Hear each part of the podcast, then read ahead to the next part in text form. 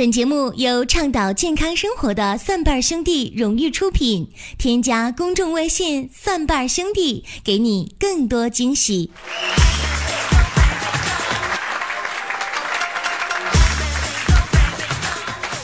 春天到了，爱美的朋友呢开始选择衣服啊，那些身材不太完美的朋友开始踏入到了减肥的行列当中。你看我们办公室小斌啊，这么多年呢也发福了不少。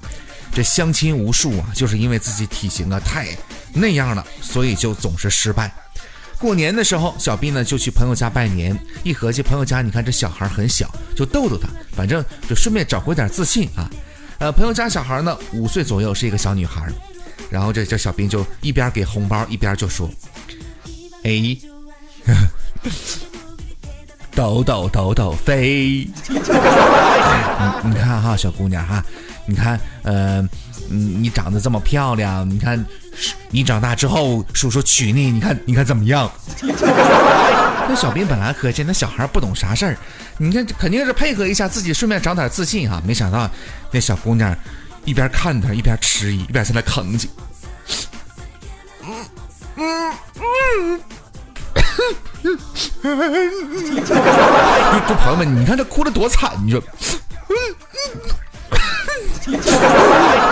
叔叔叔，我我这红包我不要了，行不？就朋友们，这个事儿告诉你们个什么道理呢？就就现在孩子太早熟了。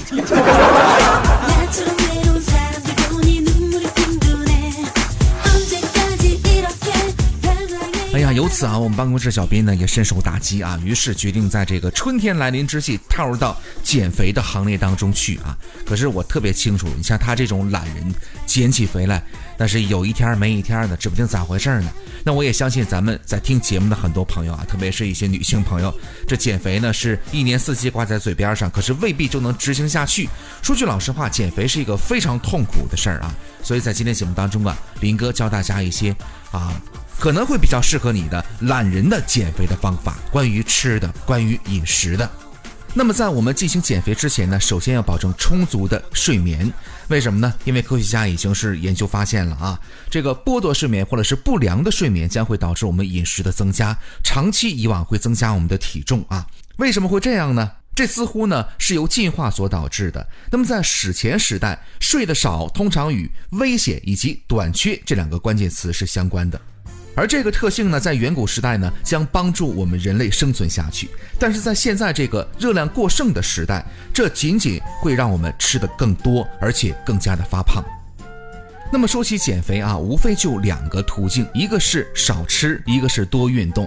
我想这两点无论做到哪一个，其实都并不是一件容易的事情。很多人甚至呢也是走向了一条极端之路。那么这个少吃并不意味着不吃，你要知道我们的身体当中啊也需要一些能量进行正常的运作啊。所以接下来我们来说一说，你看在少吃的情况之下，我们吃点什么东西既保证不饿，而且呢又能够保证减肥的效果呢？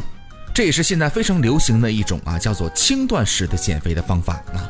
好，咱们来说几个大类的食物啊。首先，第一大类杂豆类，豆类呢也属于粮食，含有非常丰富的膳食纤维，饱腹感很强，并且具有一定的改善便秘的作用，可以作为精致主食的良好的代替品。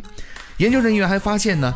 豆子能够刺激肠道激素的生产，并且产生一种物质啊，这种物质呢叫做缩胆囊素 （CCK），呃，这是一种非常天然的食欲的抑制剂。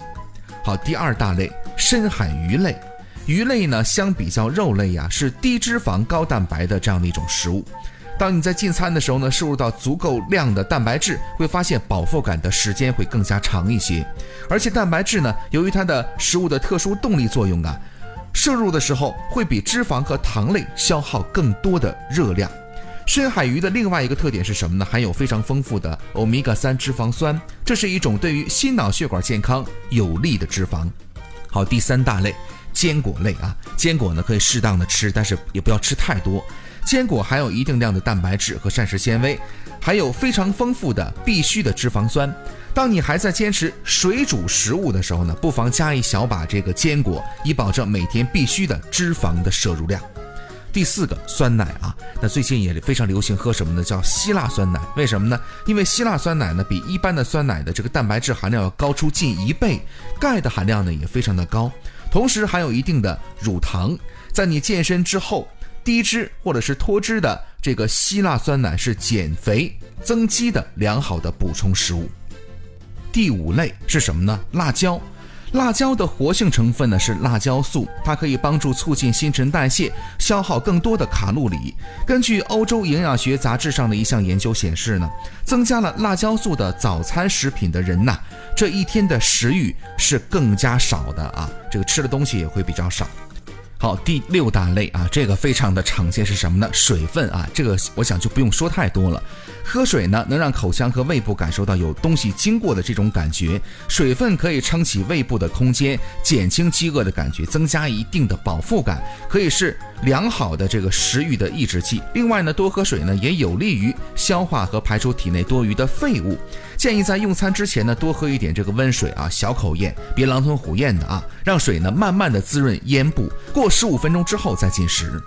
当然，所有的食物呢都具有一定的能量啊，所以说呢，摄入的这个数量是非常关键的。否则，再健康的食物，如果暴饮暴食的话，也同样会对减肥起到反方向的作用。希望大家都有一个良好的身材来迎接即将到来的夏天啊！当然，现在是春天啊，希望各位健康减肥。如果你喜欢我们的节目，欢迎大家呢点赞、转发和留言，同时呢也欢迎大家关注我们的公众微信账号，搜索“蒜瓣兄弟”。我们有健康养生的常识、互动的游戏，还有病例的语音回复解析。咱们下档节目继续来说健康的事儿，再会。